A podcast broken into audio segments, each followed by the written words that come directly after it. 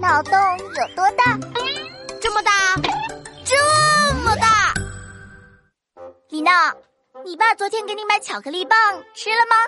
咦，你怎么知道我吃巧克力棒了？难道哎，我吃到脸上了吗？还是粘牙齿上没刷掉？哎哎，你那个粉红色蝴蝶结的小镜子，借我照照。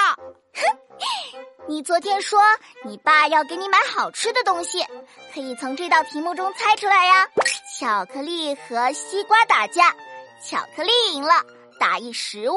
巧克力赢了，说明巧克力棒啊。哦，我想起来了。被你猜出来了呢！你心里只想着吃。我考你个吃饭的问题，听好题目喽。印第安人用什么吃饭？嘿，这下你可考对人了。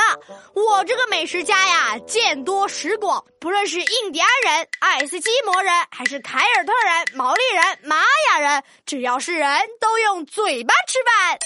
哼，想不到你还有两下子呢。嘿，那当然。为了多掌握一门吃饭的手艺，我都开始练习用左手拿筷子喽。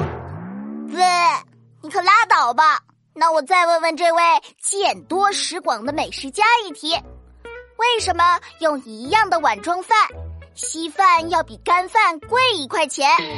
嗯，古人云：“物以稀为贵。”稀饭当然要比干饭贵啦。啊，居然答对了！再给你出一题，什么人没有午餐吃？有人没有午餐吃，那个太惨了。是谁呀，同学们？你们谁没有午餐吃的？报上名来。